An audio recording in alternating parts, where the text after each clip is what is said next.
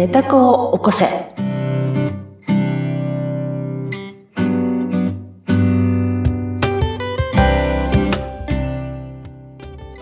い、皆様こんにちは、秀香です。はい、そしてインタビュアーの水野由紀です。秀香さん、2回目となりましたね。はい、ありがとうございます。よろしくお願いします。さて、前回はこのネタ子を起こせという番組のタイトルに込められた思いであったりとか、それからどんなようなね、内容で進めていこうか、そんな話をしてきましたけれども、ちょっと復習で、はい、ネタ子を起こせのネタ子が、はい。え、本心、ね、はい、本、はい、本音とか本心。ということでしたよね。はい、で、ここを起こしていくことが、自分だったりとか、周りの方の幸せにつながっていく、この解釈で大丈夫ですか？はい、の人体実験を報告していきたいと思っております。はい。このネタ子を起こすための人体実験って今ね、秀香さんおっしゃいましたが、この実践をされていく中で気づいたことを伝えていくということなんですが、どうやって秀香さんが今までこのネタ子を起こし続けてきているのか、このところをね、この回からは順にお話を伺っていきたいと思います。はい、まず最初なので、ええ、このネタ子を起こしていく過程の本当に最初のところ、うんね、ここをお話しいただきたいんですが、いかがですか？はい、もう、あの、まあ、長く生きてますとね、いろいろな大変なことってあるじゃないですか。はい、私も大変なことがいっぱいありまして、えー、一番大変だったのは仕事上で、ええ、もうとっても辛いですね。会議。うん、会議長い会議があったんです。はい。うんえー、マネージャー時代ですけれども、はい、月に1回、一日中開催される会議があったんです。一日中ですか？はい。8時間。8時間はい。本当に辛くてですね、ええ、眠ることもできないし、うん、まあ、定石から急にこう刺されたりもしますし、はい、報告を求められたりとかですね。はい。で、しかもそこは、あの、まあ、トップの方がアメリカ人ということもあってですね、ええ、英語も飛び交うような場面もあったりしてですね。結構緊張感も強いられる会議ですよね、はい。不思議なことに緊張するんだけど、とても眠たいんですね。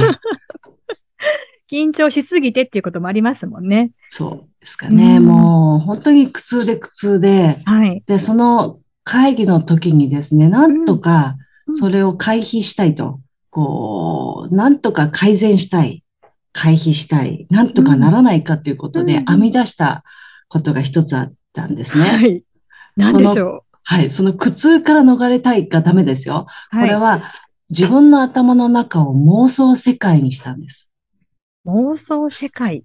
はい。もうこう、どっか行ってしまうってことですね。そうなんです。頭の中だけ。はい、頭の中だけ。うん。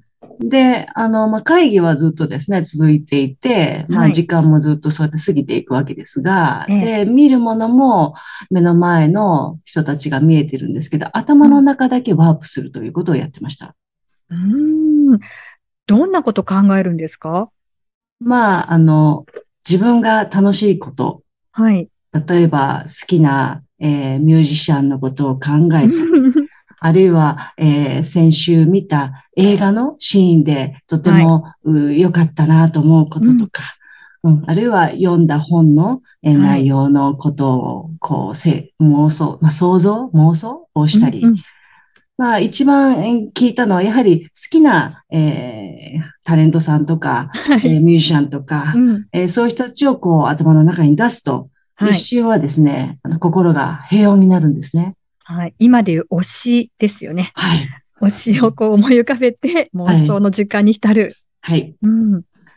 で、あ、これかと。で、これはもうトレーニングしがいがあるなと思ってですね。うんうん、で、特にその視界、目に見えるもの、まあ、心の目で見てるんですけど、はい、目で見えるもの、それからミュージシャンの場合は音楽も頭の中で流しますから、はい、あこの聴覚もだなと。うんうん。うん、あるいはその、えー、ドキュメンタリーとか映画の世界だと自分が登場人物になっていて、はい、こうなんか触れてたりとか、手を握ってたりとか、うん、触覚の感覚もすごく妄想の世界に重要だなとかですね。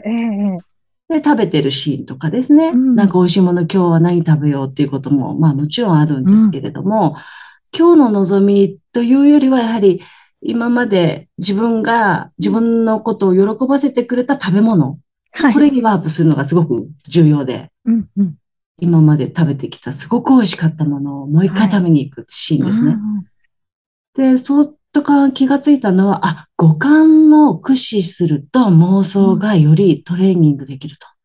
はあ、もう本当に頭をフルに使っていく。はい。で、想像力が本当に大事ですよね。そうなんです。思い出す力も。うん。その月1回のマネージャー会議のために私は、うん、通勤の満員電車の中で、妄想の訓練をし出すという。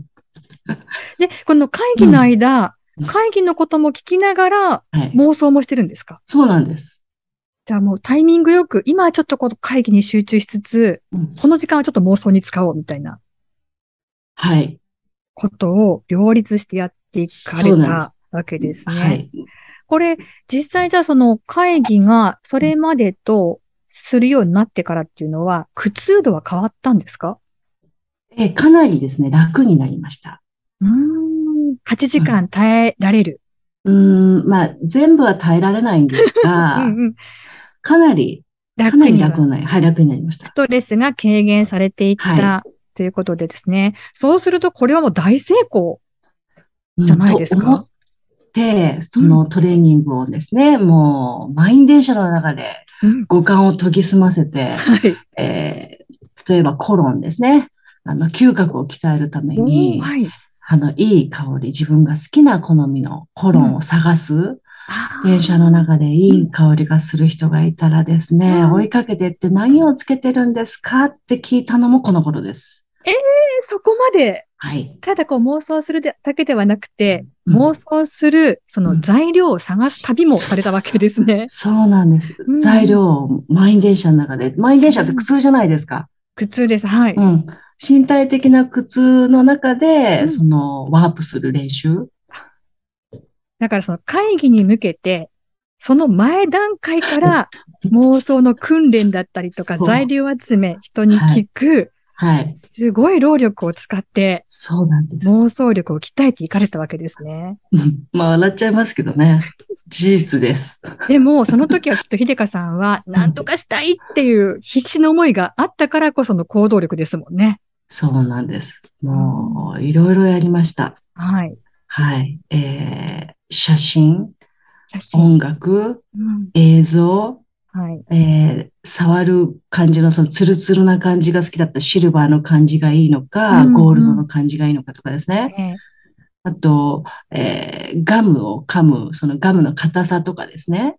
はい。いろいろ、いろいろ真面目にトレーニングをでも、どれが妄想できるか。うん、一つ一つお伺いしていくと、日頃の生活の中に全てあるものあ、そうです、ね。ですもんね。だから、あの、特別何かを探しに行こうっていうのではなくて、あ、これがトレーニングになるかもっていう気づいていくことも大事ですよね。あそうですね。あの、何が自分が好きなのかなっていうのを探し始めたって感じですね。